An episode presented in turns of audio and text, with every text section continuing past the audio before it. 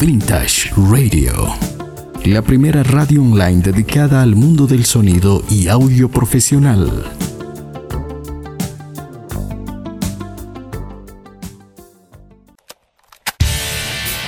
Cuando no sepas dónde y estés motivado, Vintage Studios siempre está de tu lado.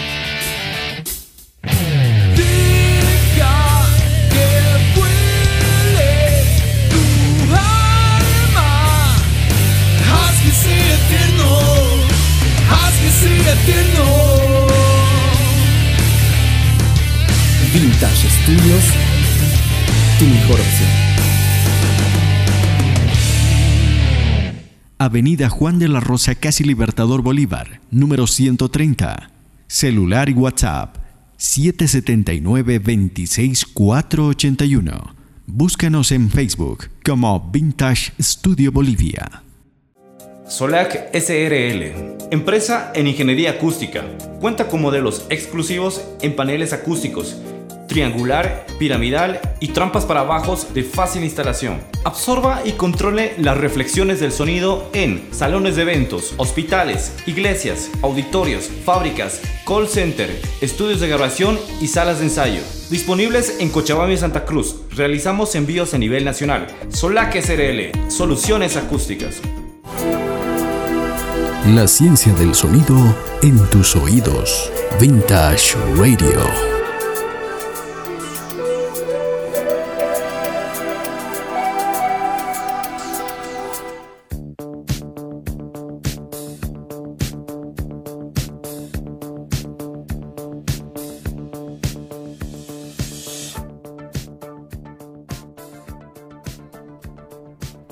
Amigos de Vintage Radio, muy buenas noches.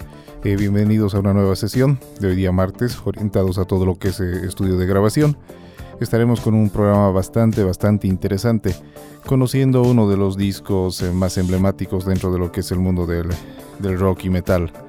te hablo del disco Black Album, el álbum negro de Metallica, uno de los discos que básicamente mm, dividió un antes y un después de este de esta maravillosa banda que es Metallica. Estaremos eh, desglosando todo el contenido eh, que hubo detrás de, la ingeniería de, este maravilloso disco, eh, quienes trabajaron en él, qué ingenieros estuvieron involucrados en la parte de la grabación, en el proceso de mezcla, en mastering, qué equipamiento se utilizó. Bueno, básicamente estaremos haciendo un desglose completo, incluyendo las eh, novedosas técnicas que utilizaron para lograr el sonido increíble de batería que tiene eh, este disco. Por otra parte, también mencionarte que una vez más la sección eh, estudiantil del Audio Engineering Society esta semana está organizando otro muy buen seminario con el nombre de Conectados. Esto comenzó el día de ayer, será hasta el día 12 de mayo, 27, 28, 29, 30, primero y 2 de mayo. El día de ayer precisamente estuvo, bueno, comenzó con Jorge Azama, quien estuvo dando un taller de protocolos de transmisión de audio por Ethernet. Jorge Azama es un reconocido ingeniero de sonido de Perú y estuvo haciendo una exposición bastante interesante acerca de este tema. Por otra parte, eh, el día de hoy también estuvo eh, el productor musical Jorge Zamora, quien eh, también es de diseñador sonoro y, estuvo dando un taller acerca de lo que es post de audio para cine. También eh, fue una charla bastante interesante y toda esta semana con, esta, con este taller denominado Conectados estarán muchas otras personalidades. Estará también Miguel Domínguez de España, Juan Sierra de Colombia, Rafael Alarcón de Chile, quien también es docente de la carrera de sonido acá en, Bolivia, María Andrea Farina de Argentina y eh, Carlos Indio Gaubrón también de Argentina. Estarán eh, todos estos personajes haciendo exposiciones. Si tú quieres eh, tener mayor información al respecto, puedes ingresar a Facebook, a la página de AES Unitep, sección estudiantil, donde cada semana o cada día, al menos durante esta actividad, están publicando las actividades que irán realizando con estos expositores. Y así también encontramos bastantes, bastantes eh, actividades por internet, como te lo iba mencionando. De hecho, dada esta cuarentena, hay muchísimas actividades, no solamente en el mundo del audio, sino en todo, todo tipo de, áreas en cuanto se refiere a capacitación. Nosotros también, continuando con los eh, talleres eh, gratuitos que estuvimos dando, ya dimos uno de manejo de consolas, otro de lo que son procesadores dinámicos y la siguiente semana estaremos continuando con lo que es eh, interfaces de audio y eh, fundamentos de audio digital. Si tú tienes una interfase de audio con todo tipo de conectores, como ser SPDIF, eh, puertos ópticos, algunos con ASEBU, bueno, todos esos protocolos, los fundamentos de audio digital y cómo puedes explotar tu interfase de audio en función a los conectores y bueno, todos los, los buses que tiene, pues sabrás cómo poder utilizarlo y conocerlo al 100%. Estaremos lanzando eh, la fecha y el horario y eh, el, fin de semana para que puedas estar atento y reservar tu cupo. También mencionarte que el anterior fin de semana también subimos un nuevo video acerca de procesadores dinámicos, tanto digitales eh, como analógicos, desde la parte de conexión, cómo lo podemos usar y cómo aplicarlo ¿no? dentro de lo que es una producción. Te invito a visitar la página del, estudio en YouTube Puedes buscarnos como Vintage Studios Bolivia y ahí encontrarás eh, bastantes tutoriales que ya subimos y que también continuaremos subiendo en el transcurso de los días. Bueno, sin más que decir, entonces nos adentramos dentro de la producción, la ingeniería, todo el trabajo que hubo en estudio de este maravilloso disco, que es el, el disco negro, el Black Album de Metallica. Vintage Radio. Historia de grabaciones de los mejores discos de la historia, vistos desde un punto de vista técnico.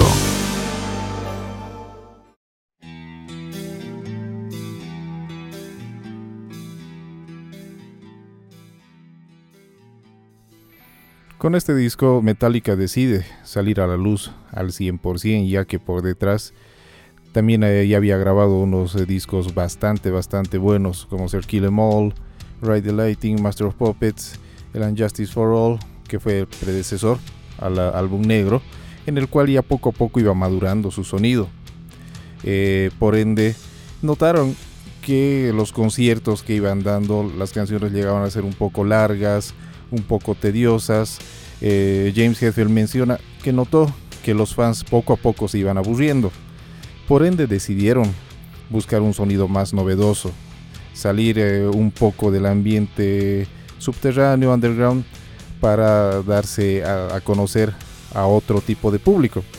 Por ende estuvieron escuchando muchos discos de, entonces, ¿no? que se dominaba hasta entonces, que era todo el, glam rock, estaba Poison, Warren, Motley Crue, Rat, todo ese tipo de bandas. Y eh, a ellos les llamó bastante la atención el sonido de un disco llamado Doctor Feelgood de Motley Crue, en el cual percibían que tenía un sonido bastante, bastante grande, bastante presente, lo cual eh, le llamó bastante la atención a Lars Ulrich. Por ende decidieron contratar al productor de este disco, que precisamente eh, fue Bob Rock. Bob Rock eh, estaba acostumbrado a trabajar con bandas que no eran precisamente del agrado de Metallica como los que te mencionaba, ¿no? como Motley Crue u, otras bandas similar del eh, hair metal de los años 80. Y, eh, pero a ellos les agradó bastante el sonido eh, bastante grande que tenía la batería del disco Doctor Feelgood. Por ende se contactaron con él, que es un ingeniero canadiense, produjo discos buenísimos también en los años 80, trabajó con Bon Jovi, bueno, con ese tipo de bandas. Y en función a eso está claro que la clave principal en el cambio de sonido de Metallica precisamente es eh, Bob Rock. Eh, una vez que ya se contactaron con él y lo contrataron, también contrataron a un experimentado ingeniero de mezcla, eh, quien también se uniría a las filas de Metallica para producir este maravilloso disco. Él es Randy Staub, como te mencionaba, un gran ingeniero de mezcla, actualmente sigue trabajando con Metallica, trabajó con artistas como David Bowie, trabajó también eh, con bandas como Him, Motley Crue, el mismo Motley Crue. Actualmente también eh, estuvo haciendo mezclas para Nickelback, eh, Evanescence, bueno, metido en el mundo de lo que es el rock desde sus inicios. Una vez que ya se tenía al ingeniero y al productor en, en las filas para poder producir este disco, eh, ya se empezaron a grabar los demos para empezar a hacer las composiciones. Comenzaron la, elaboración del, del, disco en los estudios One on One, como te mencionaba, donde también habían grabado artistas bastante reconocidos como Van Halen, Jane Addictions, bueno, ese tipo de, eh, bandas. El estudio contaba con una Solid State Logic y series de 56 canales. Te hablo un poco acerca de esta mesa, es una mesa gigantesca mm, de 56 canales tiene 24 buses de envío y actualmente está valuado en 44.463 dólares en la actualidad. En, aquel entonces obviamente ya debió, costar muchísimo más, ya que con la, con la tecnología y demás que va saliendo, las cosas se van devaluando. Pero se utilizó y todavía se sigue utilizando esta mesa de mezclas por la solidez que ofrece. Si tal vez escuchaste algunos de programas anteriores, cuando hicimos reseñas de varios ingenieros de, grabación o de sonido en vivo, muchos todavía prefieren trabajar con mesas analógicas tanto en grabación como en sonido en vivo. Y esta es una de ellas que muchos ingenieros, como el, eh, el mismo Rand Staub, eh, no, no quieren eh, dejarlo ir. Se mantienen trabajando con esta mesa por la solidez que va ofreciendo en sonido. Y bueno, no se podía esperar menos de Solid State Logic. Esa fue la consola que se utilizó para la grabación. Y eh, por separado también se utilizaron preamplificadores Neve de la serie 1081 eh, con unas eh, salas conocidas muy bien por la buena acústica que tiene en, esta, en este estudio One on One, básicamente hechos todo de, todo de madera, con una reverberación bastante natural la reverberación que tú escuchas en el disco negro de Metallica es una reverberación básicamente natural, lo cual aporta bastante en los armónicos de, todo el disco, por sobre todo de, la batería. También cabe señalar que durante la grabación del disco se utilizaron uh, otros estudios por separado, como Little Mountain Studios, que es de propiedad de Bob Rock, del productor del disco en la cual eh, actualmente y todos los discos de Brian Adams fueron producidos, como un, como un dato eh, aparte. En este estudio, Little Mountain Studios, se grabaron los sintetizadores, algunos pads y algunos instrumentos electrónicos que se fueron añadiendo por detrás de toda la instrumentación principal. Bob Rock las fue grabando para tenerlos como maquetas o como apoyo dentro de de la grabación de este maravilloso disco. Otro de los aspectos eh, más importantes de la producción de este long play es, eh, como te mencionaba, el gigantesco sonido de baterías que, se tiene de parte de Lars Ulrich y lo que los llevó a contratar a Bob Rock. Según las palabras del mismo Bob Rock, se habían utilizado cerca de 50 pistas únicamente para la batería, con microfonía tanto en la parte superior, inferior, se había utilizado una técnica de compresión paralela y demás trucos y técnicas para conseguir el sonido que la banda y el productor buscaba. He ahí porque eligieron una consola gigantesca, ¿no? Imagínate solo para la batería, para conseguir ese sonido de batería, haciendo todo tipo de experimentos, técnicas eh, novedosas para su época. Estamos hablando de principios de los años 90. Eh, Por otra parte, el método para las baterías eh, básicamente consistía en grabarlas en una cinta de 2 pulgadas. En aquel entonces se grababa en cinta. Ahí también el mismo productor eh, Bob Rock resalta que todos los armónicos y el sonido grande se debió mucho a la saturación armónica de la misma cinta que proveía la cinta. Él menciona que hoy en día en softwares como Pro Tools o algún otro sería básicamente difícil o imposible conseguir este sonido. Y lo mismo mencionaba George Marino, quien hizo el mastering de este disco, que te estaré hablando un poco más adelante. Como te mencionaba, la grabación se hizo en una cinta de 2 pulgadas y luego fueron transferidas a una cinta digital Dash 3224 en, una, en un multitrack Sony de 24 canales para luego poder eh, ser editadas. Estos equipos que te menciono son equipos gigantescos, eh, grabadores de cinta, que tenían una, sincronización digital, lo cual permitía al ingeniero poder sincronizar con algunos eh, equipos como ser compresores, preamplificadores o procesadores de efectos de forma digital y ocasionalmente algún software que en aquel entonces todavía estaba naciendo, pero sí, sí llegaron a utilizar con leves retoques básicamente de, edición y de resampleo. Uno de los trucos eh, para conseguir un bombo con tanta fuerza y low end, junto con, el, eh, con la microfonía que se fue realizando, fue el DBX Subharmonic Synthesizer, que fue otro de los trucos y secretos que, se utilizó en este disco para lograr un sonido bastante sólido presente y bastante grande. En el live room de los estudios había un par de altavoces Mitsubishi de 36 pulgadas que lo utilizaron como subwoofer. Básicamente unos altavoces gigantescos, 36 pulgadas, pulgadas perdón, solamente para poder eh, procesar las frecuencias bajas. Lo utilizaron como subwoofer y dispuestos eh, en cada lado del kit de la batería. Eh, del bus del bombo se había enviado una señal previamente filtrada por encima de los 100 Hz y por debajo de los 20 Hz hacia los subwoofers que estaban en el live room, en la sala de grabación, en la sala más viva donde había un poco más de reverberación. Y así es como consiguieron ese sonido gigante y enorme, contundente y bastante denso.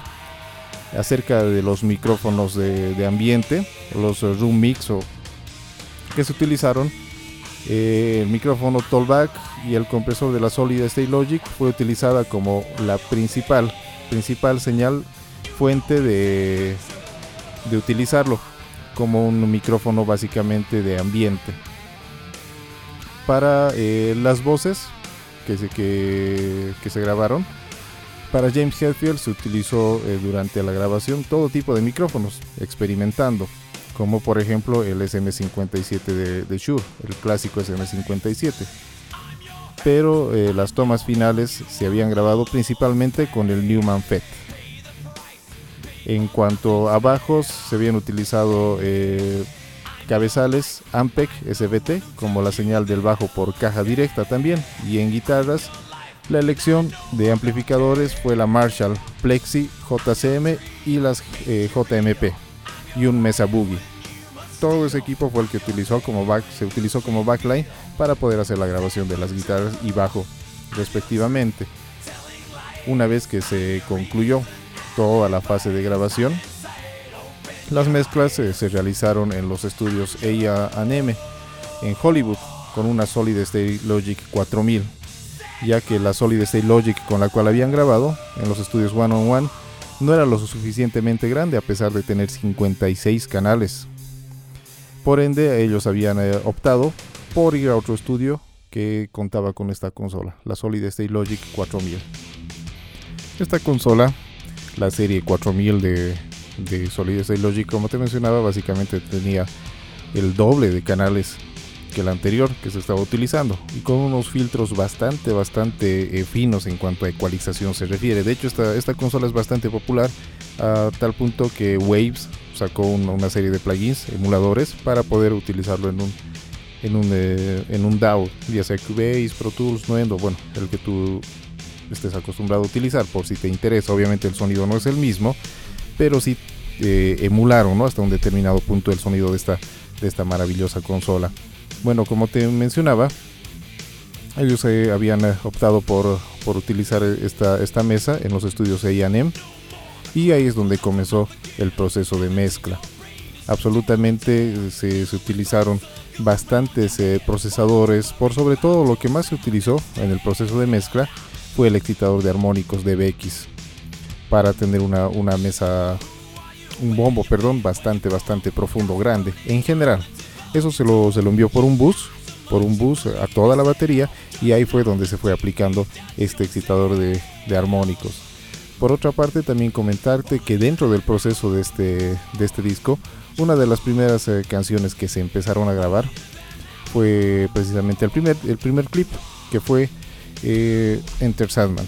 La banda comenzó a escribir eh, esa canción, que ellos buscaban algo mucho más simple, más digerible, a diferencia de sus anteriores discos y es eh, por ese motivo que las canciones llegan a ser más cortas, un poco más, eh, más pegajosas también, si, si, lo vemos de, de, esa forma.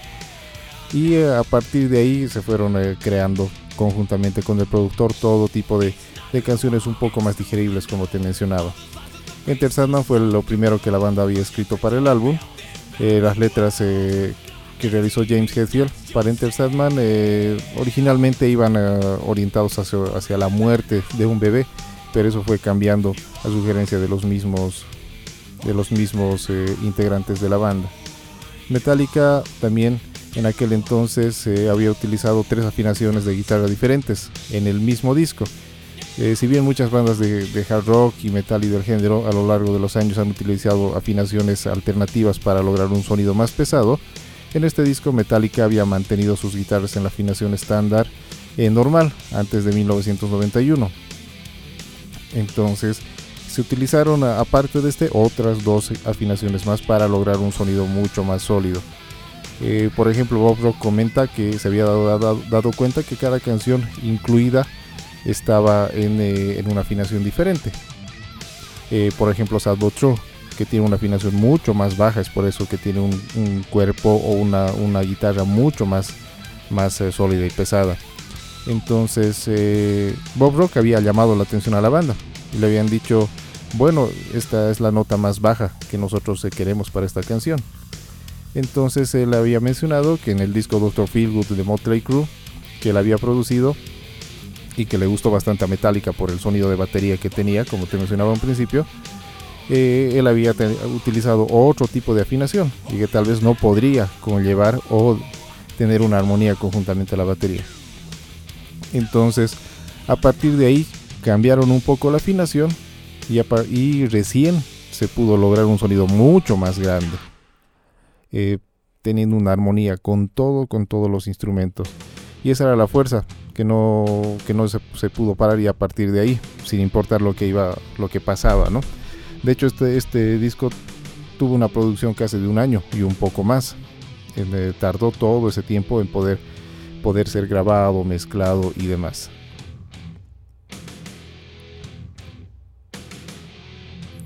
Por otra parte, este álbum eh, también eh, fue el primero que Metallica había grabado en vivo.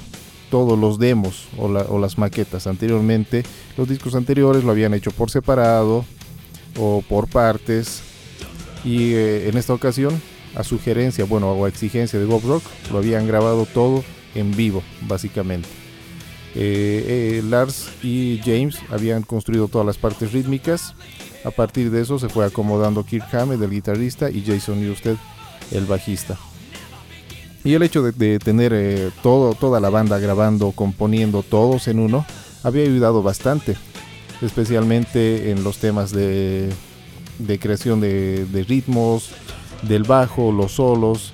También ayudó que habían tocado la mayoría de las canciones durante varios meses y eh, incluso antes de entrar al estudio ellos ya habían practicado bastante y eso ayudó mucho más a tener un, una sincronización una simbiosis de todos los músicos lo cual ayudó también eh, en la parte psicológica a la creación de, este maravilloso disco tomamos en cuenta también que la comodidad del músico todo el empeño que le pone psicológicamente o la inspiración también queda registrado en cada nota o en cada eh, del guitarrista o en cada golpe del baterista o en cada frase que canta el, vocalista. Entonces es muy importante también tener una, una comodidad, por sobre todo de parte del músico, quien es el que está registrando su arte en un estudio de grabación y lo demás ya viene de parte del, del ingeniero de mezcla, grabación y mastering. Eh, las interpretaciones vocales eh, de James en, eh, las canciones de Unforgiven y, Nothing Else Matters fueron inspiradas directamente en el cantante Chris Isaac, bastante conocido por la canción Wicked Game. y también a finales de 1991 había llamado la atención de James Hetfield, quien, le pidió a Bob Rock que lo ayudara a emular las voces malhumoradas de este vocalista. Entonces eh, las pistas más lentas, por ejemplo, de Metallica, están un poco concentradas en el tono de voz y en la forma de cantar de Chris Isaac. Este interesante artista que, como te decía, la canción más conocida es Wicked Game, quien eh, muchos, muchos grupos también fueron sacando sus propias versiones acerca de este tema. Hetfield mencionó que nunca había cantado realmente, es decir, nunca había tenido una técnica vocal, solamente gritaba. y en este disco ya empezó un poco más a tener más técnica en la forma de cantar, en la forma de dominar eh, el diafragma, bueno, todos esos detalles. Y con bastante ayuda de parte de Bob Rock, quien fue quien lo ayudó a obtener la técnica vocal para este disco. El proceso de este disco fue tan tan estresante, por decirlo así, por exigencia de Bob Rock, quien exigía musicalmente bastante a todos, a, todo, a toda la banda, por sobre todo a James y a Lars, eh, para obtener obviamente el sonido de batería que, ellos buscaban, tenían que hacer caso, al menos el baterista tenía que hacer caso a cada, cada detalle que Bob Rock le iba indicando. Por otra parte, James Hetfield también entró en mucho estrés dentro de, la etapa de grabación de este disco. De hecho, toda la banda, ya que tres de ellos eh, lograron, llegaron a divorciarse en el proceso de grabación de este disco, por el mal humor que, con el cual andaban y demás. Y ellos mismos mencionan que a causa, la causa de, de este disco, todo ese estrés que a los cuales los, los llevó la disolución de sus familias y demás, también aportó en la crudeza la cual lleva el, el, sonido de este disco, ya que toda esa ira que ellos sentían, frustración y demás, se fue reflejando en la interpretación de cada uno de sus instrumentos y en cada canción.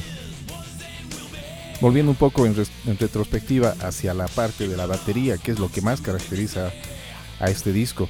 No sé si tal vez lograste escuchar eh, eh, las canciones, por lo menos de Unforgiven, en un, en un equipo de sonido que tenga muy buenos subwoofers. Ahí notarás bastantes, bastantes detalles al respecto. Yo tuve la oportunidad de escucharlo en un equipo hi-fi de los años 90 y eh, hay detalles que hoy en día ni siquiera en los monitores de estudio que te contamos aquí en el estudio, en, mucho menos en audífonos, mucho menos si es en MP3, no logran eh, notarse. De hecho, hubo bastante, bastante procesamiento en frecuencias bajas en, eh, este disco. Y eh, como te digo, si tú tal vez te atreves a escuchar, ya sea en un tape o en un CD, es decir, un formato en el cual se haya captado al 100% el audio, no en un MP3, posiblemente a causa de la compresión vayan eliminándose algunos detalles, eh, notarás bastantes realces en frecuencias bajas. Al menos antes de comenzar, por ejemplo, de Unforgiven, hay un zumbido de, graves similar. Yo, yo podría, podría determinarlo como cuando vas a un cine. Esos, esos graves que básicamente hacen vibrar todo tu cuerpo.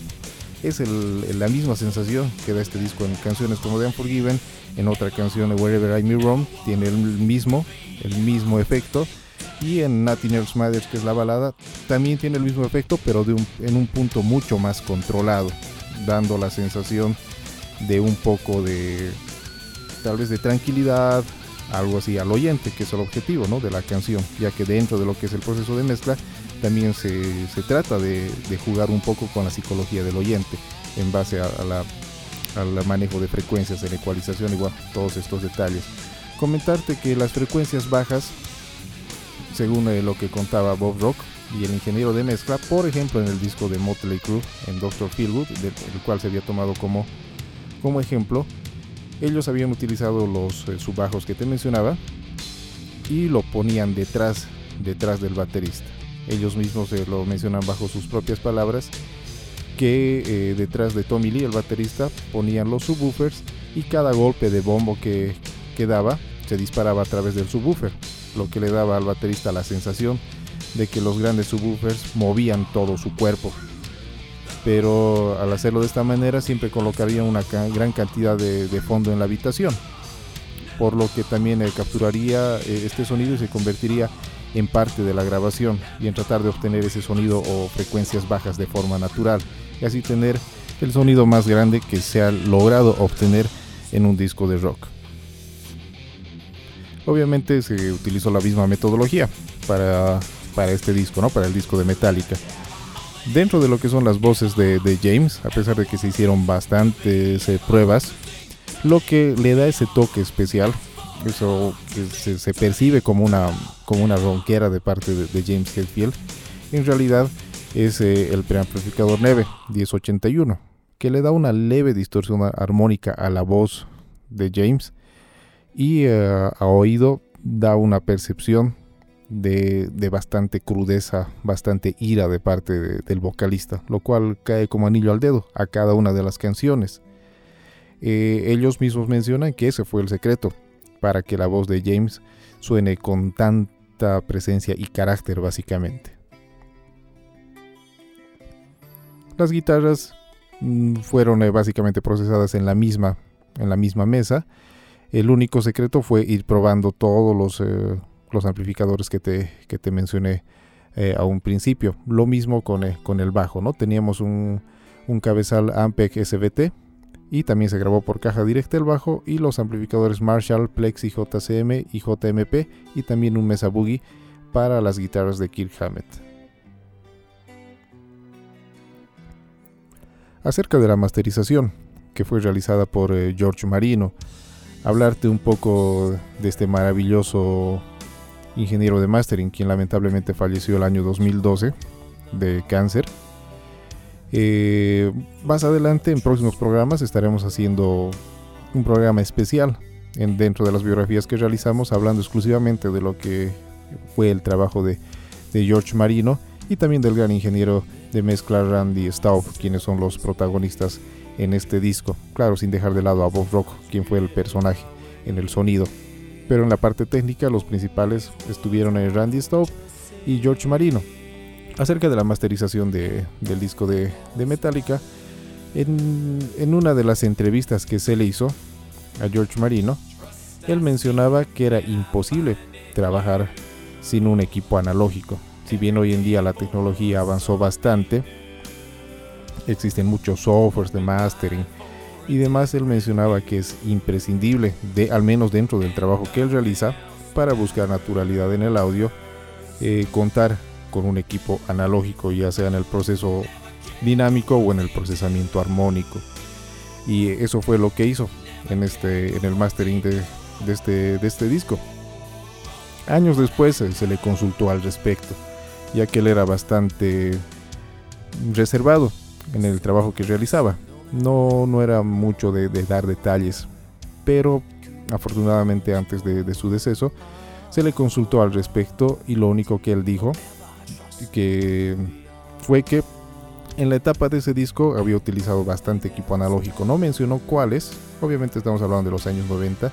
Seguramente utilizó un excitador de armónicos, tenía una consola propia para mastering pero también hablando un poco de la actualidad, porque esta entrevista te hablo que fue del, año 2009, él mencionaba que sería imposible masterizar el disco de Metallica con un equipo completamente digital como el en el que se trabaja actualmente, según sus propias palabras.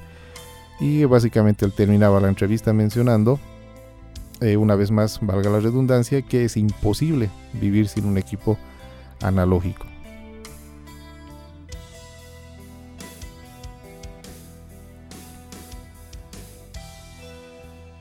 Bueno, actualmente el disco negro de Metallica es uno de los más vendidos dentro de, la banda.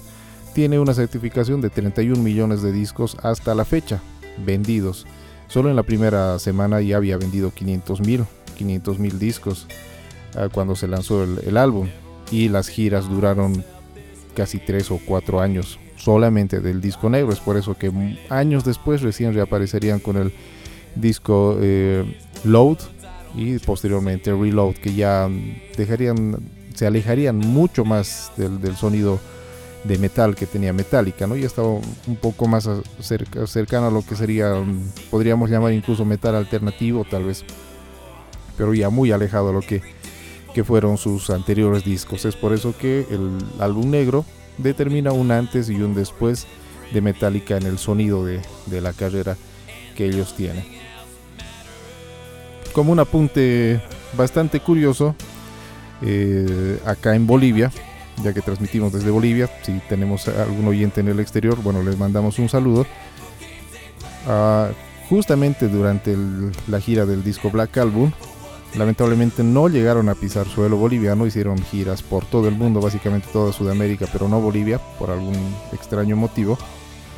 Eh, en realidad llegaron a pisar el aeropuerto del Alto en, Bolivia, haciendo una escala para irse a otro país. De hecho, hubo un pequeño reportaje, recuerdo, en, aquellos años, en los cuales eh, se, se los vio Muchas personas dijeron que los vieron y había incluso una cámara casera de aquel entonces en el cual se lo veía a James Hetfield y a Lars botados en el, en el piso del aeropuerto del Alto.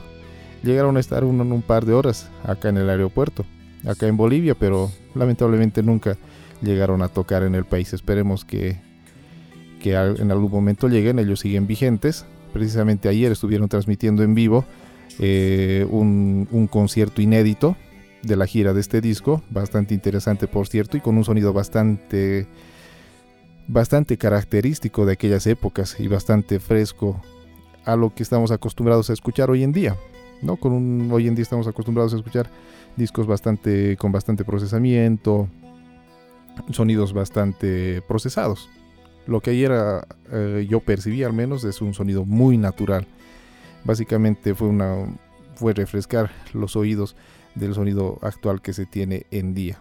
Personalmente te hablo, ¿no? No tengo nada en contra de lo digital, de hecho aquí en el estudio utilizamos bastante equipo digital, trabajamos con software, todo, todos estos detalles, siempre estamos eh, tratando de adentrarnos en la tecnología, hacemos mezclas híbridas y demás, pero eh, a palabras de los grandes y obviamente como mejor juez eh, que tenemos nosotros mismos que son los oídos, al escuchar este tipo de audio y grabaciones, el sonido por sí mismo lo dice todo.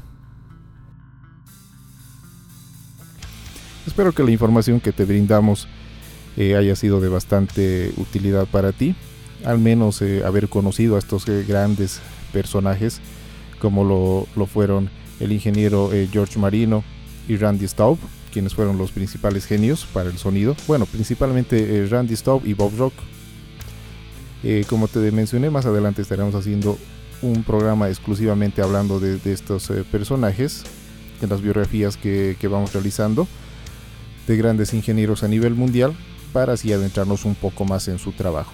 Bastante interesante todas las técnicas que se utilizó para, para lograr el sonido increíble de batería que tiene este disco. Eh, mencionarte una vez más que la siguiente semana estamos con un curso gratuito, el tercero de, los gratuitos que estamos dando acá en el estudio, en el cual estaremos hablando de los, eh, de los fundamentos de audio digital, protocolos digitales de audio orientado hacia estudio de grabación e interfaces de audio.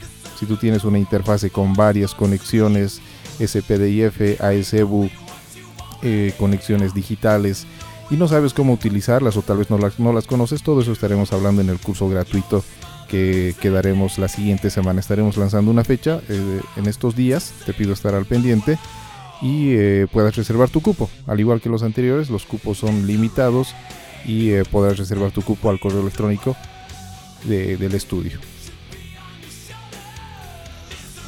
No olvides también la gran actividad que tiene programada la Audio Engineering Society, sección estudiantil, acá en Bolivia, con la convención, bueno, varios eh, talleres que se van dando esta semana. El día de hoy estuvo el eh, productor musical Jorge Zamora dando una charla sobre lo que es eh, posto de audio para cine y más adelante también tendremos muchísimos muchísimos disertadores una vez más te repito estará Miguel Domínguez de España Juan Sierra de Colombia Rafael Alarcón de Chile María Andrea Farina de Argentina y Carlos Indio Guaubrón de Argentina todo eso de forma gratuita mediante Zoom. Si tú deseas mayores detalles al respecto, ingresa mediante Facebook a la AES Unitep, sección estudiantil. Ahí podrás encontrar mayores detalles y estarán publicando las actividades eh, que, se irán realizando aprovechando esta cuarentena. Acá en el estudio también continuamos con los cursos de, grabación en línea, cursos de Cubase, Studio One, eh, producción musical con FL Studio, Ableton Live o mastering con Isotopo Son 9 y T-Rack 5. Y una vez más eh, también recordarte la actividad que tenemos programada acá en el estudio. Eh, ya tenemos una banda en agenda de lo que te mencioné en el anterior programa. Estaremos haciendo grabaciones en vivo, eh, todas grabadas de forma analógica, en cinta, acá en Vintage Studios, desde donde transmitimos. Y eh, todo esto será transmitido por, por la radio en vivo y por video por la página de, del estudio. Y la, primera sesión estará nuestro amigo Miki Andrade con Mandíbula haciendo eh, la grabación acá de un acústico y en tiempo real también se estará haciendo la grabación en corte de un disco de vinilo. Nuestro amigo de Vortex, a quien eh, entrevistamos la anterior semana, Jonathan, quien es gerente de esta empresa de ingeniería fonográfica, estará presentando el nuevo modelo que él tiene a disposición para grabación de discos de vinilo, haciendo el corte directo de la presentación que tendremos acá. Ya estaremos eh, dándote una fecha para que estés al pendiente. Una vez más te menciono, lo transmitiremos en vivo mediante eh, audio por la página de la radio y eh, por audio y video por la página de, de, Vintage Studios. Si la ingeniería de sonido y audio profesional es tu pasión, esta es tu radio. Estamos todos los días martes, jueves y sábado. los días martes orientados a lo que es estudio de grabación, como el día de hoy, jueves orientado a lo que es la parte de sonido en vivo y refuerzo sonoro, los sábados a la parte acústica y el sonido visto desde un punto y aplicado hacia un lado más científico. Mi nombre es Kevin Gutiérrez y te espero el día jueves con una nueva sesión de lo que será Vintage Radio.